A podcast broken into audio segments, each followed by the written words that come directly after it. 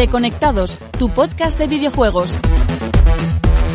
Esta semana hay un montón de noticias sobre la nueva generación, como siempre. Ya sabéis que esto nos va a acompañar, mm, por lo menos hasta que se presenten oficialmente. De hecho, Xbox Series X eh, tiene confirmaciones oficiales. Pero antes de ir a eso, compis, yo eh, quiero hablar del segundo anuncio de Platinum Games, de ese Platinum 4, que es el Project GG, o Proyecto GG, que ha anunciado Hideki Kamiya, eh, padre, ya sabéis, bueno, pues de Bayonetta, de Vanquish y y de Beautiful Joe y de muchas otras sagas de acción. Y que sería además el, el juego eh, eh, protagonizado por patrocinado iba a decir protagonizado por un superhéroe eh, que bueno que venga a cerrar lo que él llama la trilogía del héroe.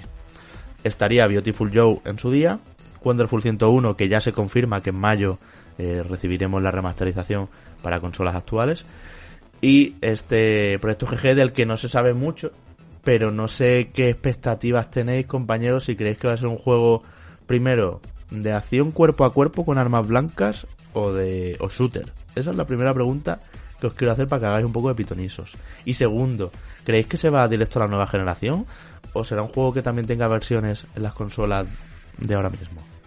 Pues eh, yo creo, y conociendo un poquito a Platinum Games, eh, puedo entender que este título mm, llegará a salir en, en, ambas plataformas, es decir, en ambas plataformas, en ambas generaciones, en el sentido de que mm, Platinum Games suele tener eh, anuncios y lanzamientos en un corto medio plazo, mm. ya sabéis que siempre las nuevas generaciones tardan un poquito en asentarse, con lo que económicamente a las empresas no, no les viene nada bien limitar sus productos únicamente a las nuevas plataformas, ¿no? Aunque a nivel tecnológico les den más recursos, por lo que yo creo que mm, veremos este título en, en ambos sitios. Y eh, yo lo veo un poquito más de, de espadazos, ¿no? Que de disparos. Eh, ya habéis por el teaser, sí, ¿verdad? Claro, es, es, un poco... Eh, mm, entre, no sé, eh, Mazinger Z, Power Rangers, eh, Godzilla, en el sentido de luchas entre personajes eh, gigantes en medio de una, en medio de una ciudad, ¿no? Yo creo que va un poco, puede ir uh, un poco en ese, en ese sentido este título, que ya, que ya, ya decimos que tenemos muy poquita información. Lo que sí que me alegra es que se trate esto, por supuesto que sí, de una nueva propiedad intelectual porque con esto de los cuatro anuncios de Platinum Games, el primero no habíamos empezado muy bien, que digamos. Sí, es una... A ver, yo soy cauteloso porque es lo que hablábamos hace un par de semanas, que eh, Platinum Games lo mismo te hace una, un juego notable sobresaliente que te hace una cosa que te deja frío. Entonces yo me esperaría a ver qué tal, a ver qué se va mostrando, a ver qué se anuncia eh, en relación al proyecto, que por lo que se ha mostrado pues no pinta mal, parece original, parece que va en la línea de lo que nos tiene acostumbrado Camilla y su equipo. Eh, y sobre si... Sí, Pero es como de mecas, ¿no? ¿No da esa sensación? Porque la ciudad se va rompiendo, por lo que se ha visto en el teaser, ¿eh? Estamos hablando todo de absolutas suposiciones, por supuesto. Y... Mm, es muy Ultraman, ¿no? El, protagonista, entiendo. Sí, eh, eh, ese, ese, superhéroe también había muchas referencias, sí. Sí, eh, porque lo estaba pensando yo ahora y yo digo, no es los ejemplos que he puesto, sí con el concepto enorme en ciudades, pero al personaje que se parece es a Ultraman. Sí, sí.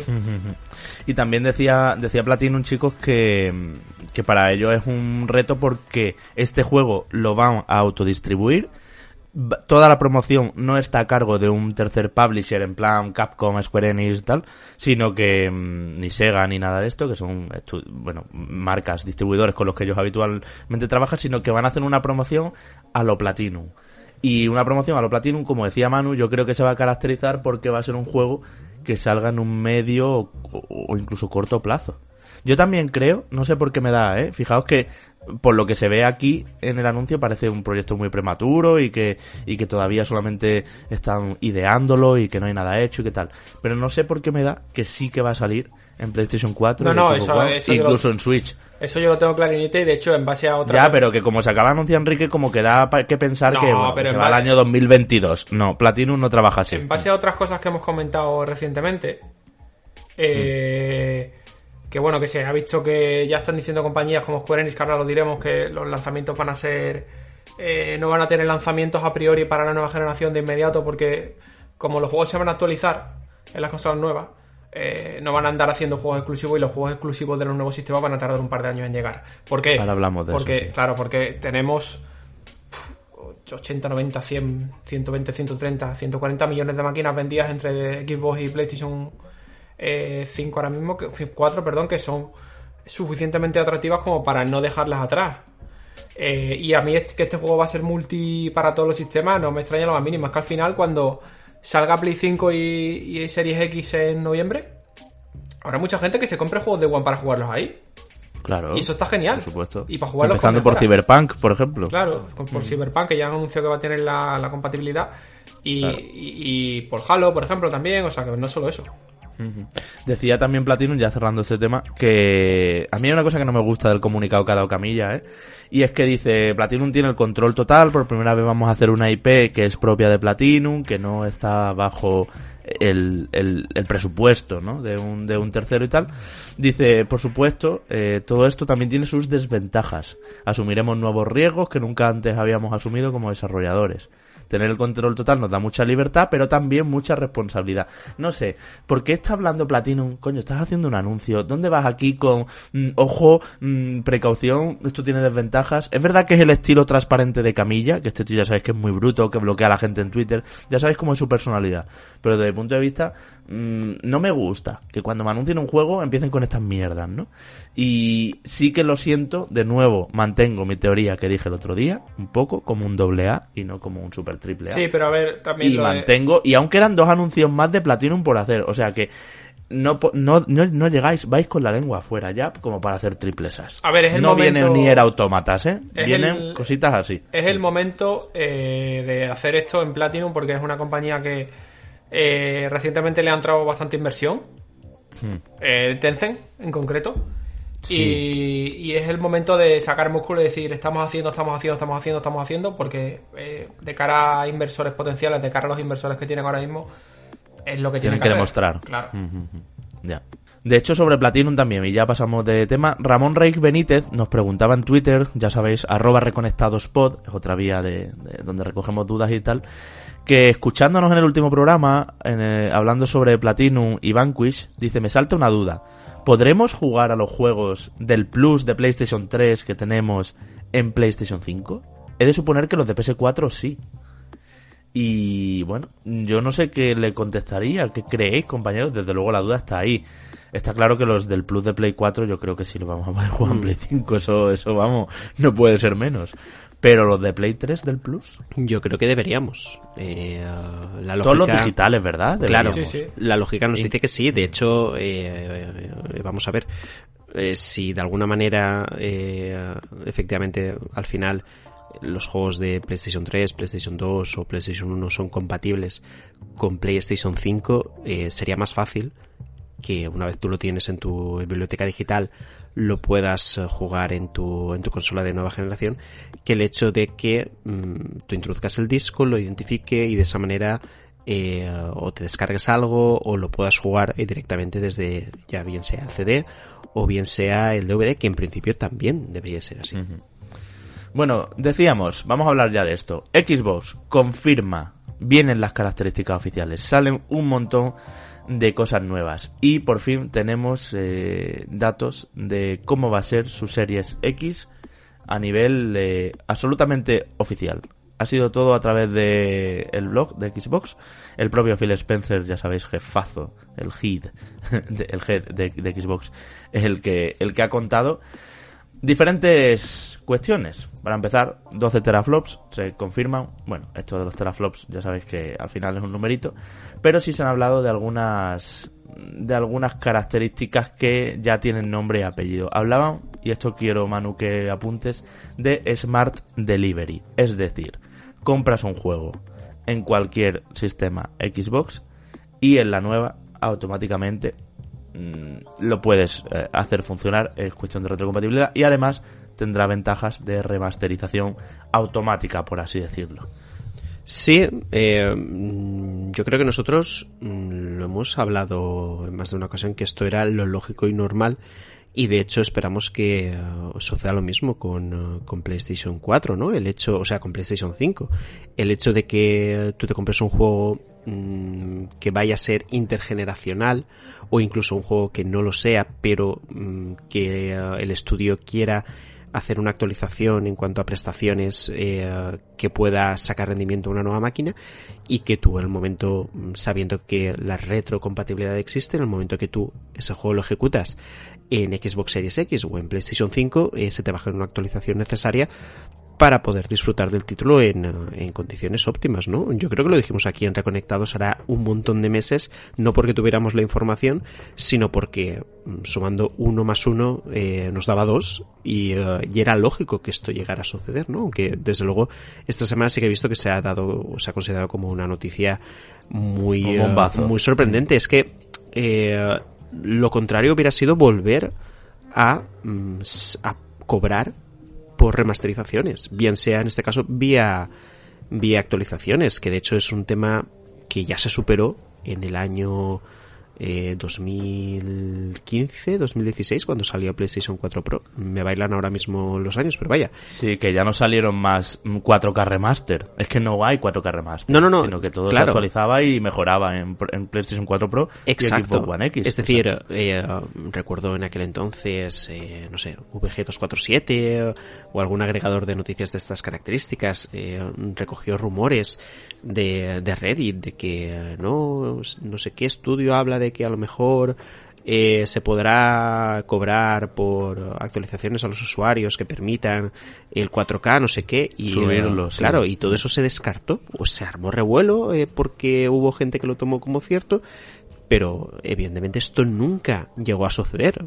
Por eso digo que... Yo recuerdo comentarios, perdona hmm. Manu, eh, e incluso que decían que iban a salir unas cajas nuevas donde pondría compatible con PlayStation 4 Pro o compatible con Xbox One, con Xbox One X hmm. y que era pues eso, un 4K remaster. Co como en los tiempos de Play 3 vivimos los HD remaster. Sí, vamos. sí, sí. Eh, lo que pasa es que en, en, en, este caso, es decir, el hecho de que tú en tu caja vieras que uh, eso, eh, PS4 Enhanced, creo que era algo así. Sí, eh, mejorado, sí. sí era eh, un indicativo de que, vale, si este juego lo usas en PS4 Pro, pues lo vas a ver mejor, pero te va a funcionar igual en, en PS4 estándar, ¿no? Pues digo que... Este fin de semana hmm. pasado, hablando con nuestro compañero también sobre esto, hablando con nuestro compañero Fran Gematas de Vandal, eh, me hizo una observación, desde aquí un saludo, me hizo una observación bastante interesante que quizás nos habéis dado cuenta. Las cajas de los juegos de Xbox One, ahora arriba pone Xbox solo. Y mm. como que se está preparando todo para que en la portada incluya ese sellito de compatible con Series X, con One y, y con One X. Y con la nueva la nueva generación barata de Xbox que también salga, digamos, ¿no? La, el modelo más, más bajo. O sea, como que están ya en esa estrategia de que todo ponga Xbox y ya. Y el Halo Infinite va a haber, no va a haber uno de, uh -huh. de, de One y otro de Series X, sino que va a salir Halo Infinite, arriba pondrá Xbox y tendrá todos los sellitos abajo en una esquina a la derecha o lo que sea, eh, de compatible con todo esto. Igual que hoy en día los juegos de PlayStation VR, por ejemplo. Uh -huh. La cosa es, Manu, ¿lo hará PlayStation igual? Claro. ¿Saldrán los juegos? No, tendrán caja de Play 4 y de Play 5, ¿no? Sí, es decir... O, o, o, sal, o serán de... Play, o sea, en el caso de, de, Play, los juegos sí van a ser exclusivos de Play 5. Godfall no corre en una Play 4. Eh, vamos a ver qué pasa en ese sentido, porque con los juegos intergeneracionales eh, ya sabes lo pues que son las dos cajas. Eh, es que ahí está el tema, es decir, a lo mejor hay una de las dos cajas, a lo mejor, a lo mejor la de PlayStation 4, que uh, luego sí que te permite lo que estamos diciendo, ¿no? El, eh, el subirlo luego a Play 5. Cyberpunk, sí. caja de PlayStation 4 para siempre. No va a haber caja de PlayStation 5. Pero yo no descarto que abajo a la derecha tenga un sellito de mejorado eso en PlayStation es, 5. Eso es, no estoy yo no estoy yo tan convencido de que Sony vaya a ser tan tan moderna. Tan moderna como... No, eh, pero bueno, eh, estamos hablando en este caso del tema de las cajas, pero volvamos eh, de nuevo a la lógica anterior. Es decir, ¿en serio pensáis que PlayStation eh, va a hacer que si te has comprado el juego en Play 4 te lo tengas que volver a comprar en Play 5? No tiene lógica. No. No, para disfrutar no, de sería, claro, claro. Eso sería una ola de mierda a la que les caería claro que eh, no se lo porque permitir. es en plan vale entonces yo estoy jugando a la versión PlayStation 4 que es retrocompatible con PlayStation 5 y la estoy jugando pero no tengo opción de jugarlo a la versión mejorada lo que sería con aprovechando la potencia, lo que sería poner en un PC las especificaciones en ultra, no tiene sentido. Y sería un planteamiento súper nefasto de lo que es la retrocompatibilidad y lo que es esta nueva generación. Por eso digo que, vale, es noticia lo de Microsoft, por supuesto que sí, pero es también lo lógico. Y, y lo contrario, eh, en el caso de, de PlayStation, sería un drama tremendo. De todas formas, ahí seguimos con nuestra... Hace tres programas así, creo que hablamos de la retrocompatibilidad de PlayStation, con nuestras teorías, dudas, eh, en fin, debate que tuvimos también de hasta dónde va a llegar la retrocompatibilidad. Si Hmm. va a correr juegos de Play 1, Play 2 o Play 3, si solo los digitales que tengas en tu biblioteca digital o también podrás meter un DVD de Play 2 y que tire. En fin, eh, hay mucho por saber. El coronavirus no está ayudando a que PlayStation dé entrevistas, así que seguimos ahí eh, en ese sentido con con bueno pues con las eh, dudas en el aire. Y Xbox está haciendo muy bien y está diciendo yo sigo soltando sigo No, no, soltando y- y, vamos que, que esta esta intervención nueva del propio Phil Spencer eh, da gusto verla ¿no? Sí, Eh, eh, de hecho, las, aquí lleváis todas las características La seguridad que transmite el proyecto es absoluta, es, es brutal. Es decir, ahora mismo hay una transparencia eh, enorme, de hecho muy similar a la que había eh, con PlayStation 4 cuando el anuncio, no sé si os, si os acordáis, pero eh, se están eh, intercambiando los papeles. Es decir, en este caso, Microsoft está eh, llevando la delantera en absolutamente todo, pero es que incluso también en la estrategia de comunicación porque ahora mismo sabemos qué esperar de Microsoft, de, de las nuevas Xbox que van a salir y tenemos ya una idea muy clara de qué quiere hacer eh, eh, esta compañía en esta generación y en cambio mm, tenemos incertidumbre en, en el otro lado. Eh, lo volvemos a repetir, eh, o se ponen las pilas pronto o van a empezar con muchísima desventaja la siguiente generación de consolas.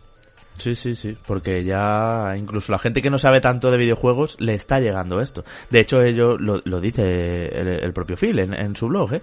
dice que, que para ellos una de las cosas de valor en la nueva generación es ser abiertos y transparentes con toda la información y características que vayan preparando y presentando. Esto es una Xbox que, da gusto verla, sin duda. O sea, una, Microsoft que, está guay, ¿no? Otras cosas que se han hablado. Eh, bueno, pues eh, el ray shading este eh, variable, es decir, el, tratamiento de las sombras y de otros efectos en Series X eh, se va a dar un paso adelante, consigue una, una nueva una nueva generación, de hecho, y también eh, el, Direct, el DirectX, eh, el ray tracing será acelerado por hardware. Esto es una cuestión que también eh, estaba confirmada. Al final, esto son confirmaciones simplemente, pero claro, ve uno esta diapositiva con las características aquí, con sus siete puntitos al lado. Y, como que se queda más tranquilo, ¿no? Y luego también eh, una función eh, de la nueva interfaz y es que vamos a poder tener diferentes juegos en standby y reanudar partida sin tener que salir de uno y de otro, ¿no? Que esto me parece también necesario. Porque es un poco arcaico que cuando abres un juego te obliga a cerrar completamente el otro. Pues ahora ya vamos a poder tener ahí en cada cuadradito diferentes partidas y será un quick resume, o sea, un, un reanudar ágil. Así que con todo esto se quedan un poco pues más confirmadas las cuestiones. No sabemos nada, lo decimos así, de evento de Xbox para presentar más. Mm, ahora otra función que va a llegar es que desde, bueno, va a llegar a la One, que desde el mando por fin vas a poder darle la orden a la consola de que expulse disco. Pero eh, también ha habido, eh, pues, titulares al respecto eh, de PlayStation. El DualShock 5, Enrique el otro día vi que bromeabas a Broncano, ha patentado que reconoce el sudor y el ritmo cardíaco. Bueno, puede ser que el DualShock 5 lo tenga, pero Sony ha patentado esa tecnología, ¿no? Ahí, ahí, mando, mando sudoroso lleno de... de ¿Esto es real? de ¿Esto va a pasar? ¿Va a estar en el DualShock 5 o es una de esas patentes que no van a ningún lado? Porque a mí me parece un poco... Pues no lo sé, no, no es una patente. Es algo al que, a lo que se le puede llegar a, dar- a dar utilidad, pero algo. eh, te diría que no sé cómo lo verá a mano, pero te diría que es muy accesorio. O sea, realmente, si os fijáis, el altavoz del DualShock 4, Hmm. Más allá de para hacer la gracia en algunos juegos, utilidad, utilidad, utilidad la que ha tenido, yo no recuerdo ahora mismo ni una sola experiencia jugable que yo diga. Que, es- que esté determinada Ostras, esto no altavoz". podía haber Ya. sido de otra forma. Ya, ya. Ya, son de esas cosas que están ahí. De todas formas, te voy a decir una cosa. Esto parece una tontería, ¿vale? El que me mida el ritmo cardíaco, no sé qué. Pero He estado jugando, os lo voy a contar, he estado jugando a Ring Fit Adventure, no sé si habéis jugado, y cuando, cuando terminas de hacer ejercicio te dice, ¿quieres tomarte el pulso? Y entonces pones el pulgar en el lector ese de mierda que tiene la Switch. Digo de mierda porque, no sé, no tiene ningún sentido, no vale para nada más que para eso. Y me parece el futuro. O sea, me siento en Matrix cuando pongo el dedo ahí y me dice que mi ritmo cardíaco es de 160 pulsaciones. Oye, oye, Javi, eh, ha- haciendo el off topic, eh, el Ring Adventure, eh, ¿lo recomiendas? El o Ring? Fit, sí. O sea, el, el Ring Fit Adventure, ¿lo, lo recomiendas? Porque el otro día lo estoy mirando, eh, lo vi ahí en el Carrefour y dije, joder, pues a lo mejor... Pues, a ver, no es la panacea. Hay un momento ya, ya Hmm. voy bastante avanzado, ya llevaré unas cuantas horas ahí en ese en ese RPG no, en ese camino de correr obstáculos y, y hacer flexiones. Pero pero mm, eh, hay un momento donde ya le encuentras el clic y se te empieza a hacer repetitivo y ya no es tan ilusionante como al principio. Pero al principio rollo capítulo 2, 3, el 1 no porque es muy tutorial y es como bastante plano. Pero al principio empiezas como a desbloquear ejercicios nuevos y a coger, eh, bueno, a- ya no te quiero spoilear mucho porque parte de que de que hagas ejercicio, Manu, está en que te sorprendas con el juego. Sí, sí, Entonces sí, No quiero sí. contar mucho. Vale, vale. Pero sí, a ver, sí y no, ¿sabes? Si me dijeran del 1 a 10, ¿cuánto lo recomiendas para alguien que quiere ponerse mamadísimo y hacer ejercicio? ¿no? Pues diría que un 7, ¿sabes? Eh, pues es Entonces- buena nota, ¿eh?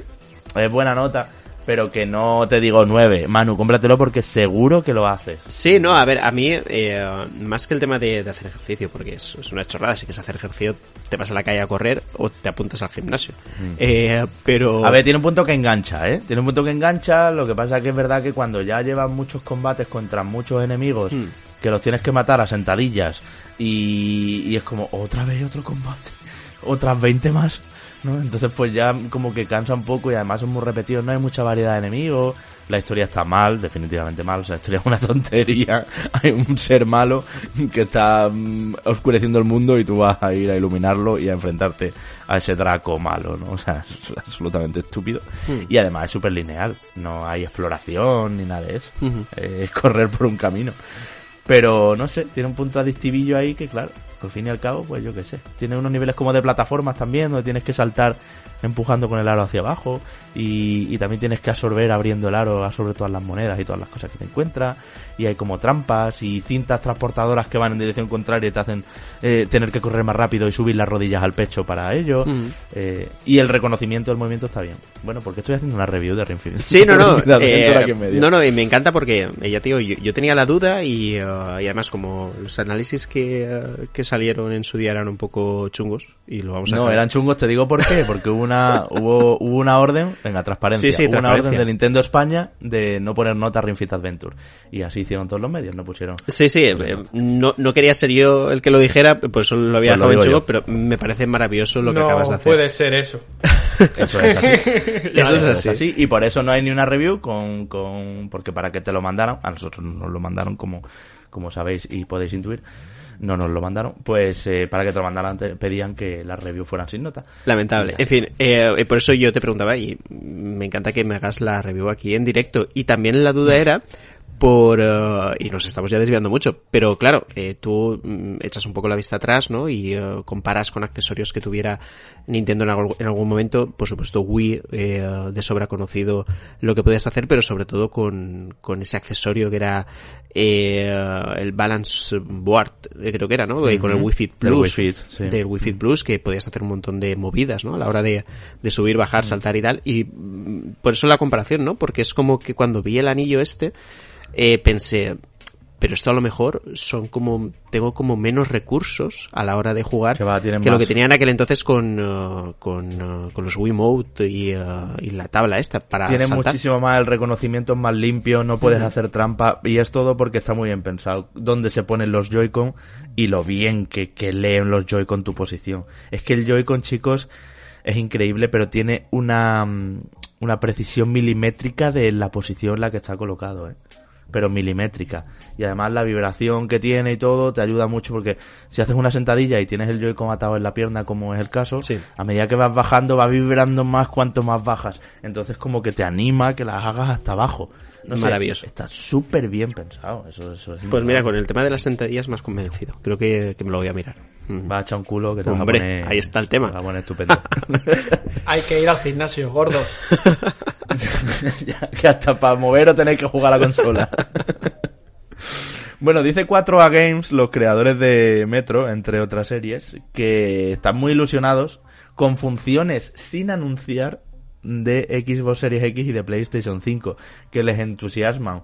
Funciones sin anunciar, esto es algo que hablamos también por ahí, que son cosas, dicen que, que, que bueno, decían hace poco, no sé si era Electronic Arts o quién que decía que nos explotara la cabeza, eh, hay cosas ahí que no nos podemos imaginar. Lo hemos dicho muchas veces. ¿Quién iba a decir que con el botón share íbamos a hacer tantas cosas? Tanto es así que Xbox lo ha integrado ahora. Eh, yo que sé, cuando salieron los sensores de movimiento igual, ¿no? Pues habría un abanico de posibilidades, nos gusten más o menos, que hacían otra forma de jugar. Así que yo no sé si podéis pensar por, por dónde van las cosas. ¿Serán cosas de streaming? ¿Serán cosas de interfaz? A mí que podamos tener varios juegos abiertos a la vez y en stand-by, eh, ya me está dando la vida, ¿eh? Eso ya Sí. Es una confirmación que me ha Bueno, gustado. eh, realmente, eh, fíjate, ¿no? Y volviendo un poco al inicio, con el tema de, de Fighters, eh, sí, y, y ya sin la coña, el hecho de que, bueno, estoy jugando a un RPG súper largo, que a lo mejor eh, para ponerme a jugar en serio necesito mm, una tarde con dos horas libres, pero a mitad de esas dos horas quiero desconectar un poquito y, y eso, quiero mm, echar un FIFA.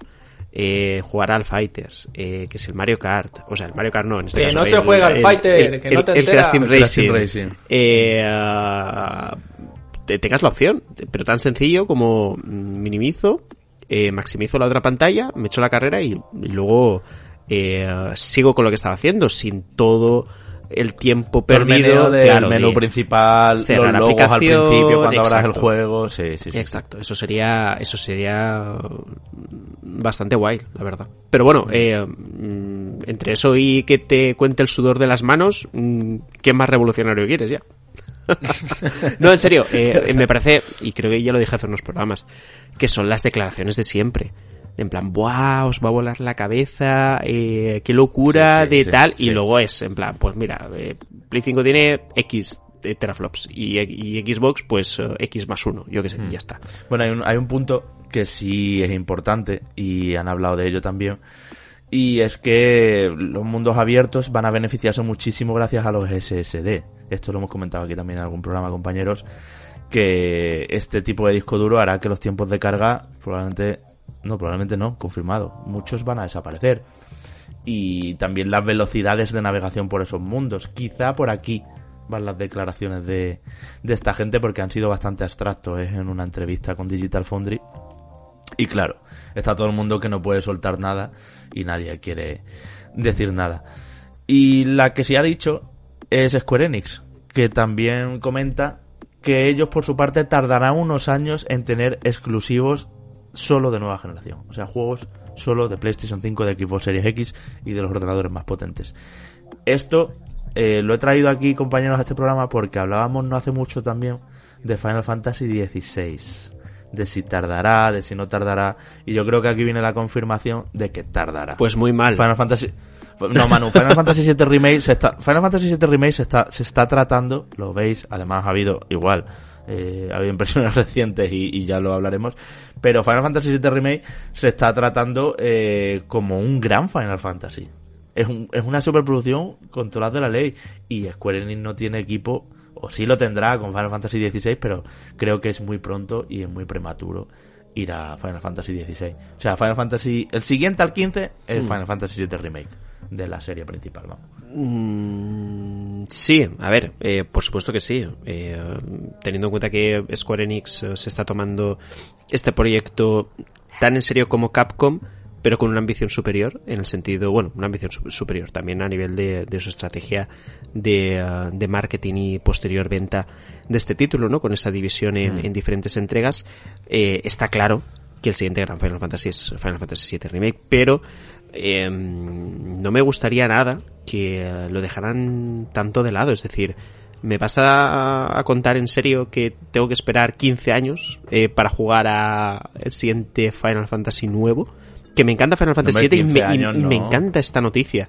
O sea, esta, es- esta noticia, me me refiero, el, el anuncio que se produjo en su día de, de que el remake Sí. era una realidad. Pero que eso venga acompañado de que eh, la saga está parada, de alguna manera. No, no, no, Manu. No, no. Yo creo que lo que van a hacer ahora es. mm, sale la primera parte del, del 7.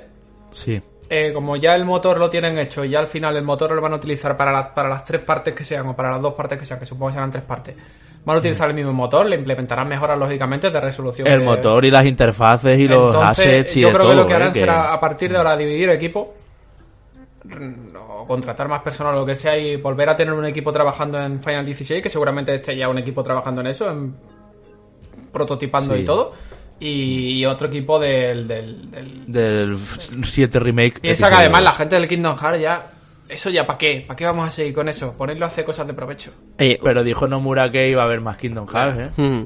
De todas formas, Enrique, estás hablando de motor, pero el motor es el Unreal Engine 4. Es decir, Claro, claro. que si a estas alturas de la vida no lo tienen do- mm, dominadísimo, sobre Dominado. todo Sí, después de, ya- de- de Kingdom Hearts eh, 3, Tres. apaga y vámonos. Eh, No, pero y de, si ya y no- de- Manu, y de. Perdón, y de Dragon Quest 11. y Dragon Quest más que de es- más que de dominio más que de dominio de motor me refiero más a lo que son los assets del juego y y demás o sea que ahora Mm. mismo perfectamente pueden tener otro equipo en paralelo bocetando y haciendo los primeros la preproducción inicial de Final Fantasy XVI que es a lo mejor los te lo sacan cuando eh, entre la tercera entre la segunda y la tercera parte del Final 7 que puede ser dentro de dos años o tres años ¿sabes? De todas formas, eh, eh, sí que me gustaría, y esto es deseo, esto no, aquí no me atrevo a hacer eh, valoraciones porque de hecho ni la información me parece clara al, al respecto o que dé paso a conclusiones, que a mitad al menos del camino de Final Fantasy VII Remake sí que se anuncia algo, porque eso sí que daría continuidad a una franquicia que, insisto, no, no puede estar eh, tan parada en el tiempo. Después, sobre todo,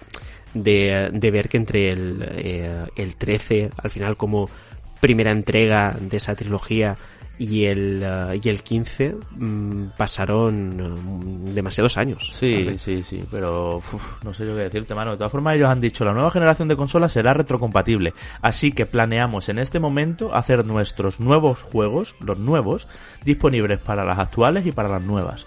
Por lo tanto, pasará un tiempo hasta que lancemos juegos exclusivamente para las nuevas. De hecho, y, y eh, os voy- Veremos si Final Fantasy XVI mm, esto, al final esto, también corre en Play 4. de alguna Y manera, mira, de alguna manera esto me, me ha, me ha supuesto un, un flashazo interesante Mm. en el sentido de que, ¿y si para PlayStation su consola barata es PlayStation 4? Es decir, no es la sustituta Sí. PlayStation 5, sino que son los dos modelos que va a intentar continuar insuflándoles vida. Mm, Yo no creo que, mantenga. Yo creo que en 2021 no va a salir nada para Play 4 ya. Para Play 4, para Xbox One sí. Pues, De eh, verdad, creo que, no, no, que van a dar. Que Sony es muy de dar carpetazo, tú. Mm, ya, pero piénsalo, Javi, y, y- y a lo mejor es, Sí, es una sí. locura que me ha venido a la mente, pero si intuimos que PlayStation desde luego no se ha preparado de cara a que Microsoft pueda ofrecer consolas para cada tipo de usuario, o al menos para dos o tres tipos de usuarios generales, y aprovechando la retrocompatibilidad que puede existir, e incluso aprovechando eh, Que sigan saliendo cosas. Claro, Play 4. ideas, por ejemplo, que lanza Square Enix del, del hecho de vamos a continuar desarrollando en ambas consolas Mm. gracias a la retrocompatibilidad, que ellos mismos planteen, bueno, pues no, no vamos a matar PlayStation 4. Claro, seguimos lanzando. Sí, podría ser, podría ser ya, pero no sé. Como que. Bueno, sí, como que si, Sony. si- si esto al final ocurre, que sepáis que lo habéis escuchado primero en Reconectados. una vez más. Una vez más, Tiramos unas que ya van varias, Que suelen ser sí. muy certeras. Eso es, eso es, muy bien, Manuel.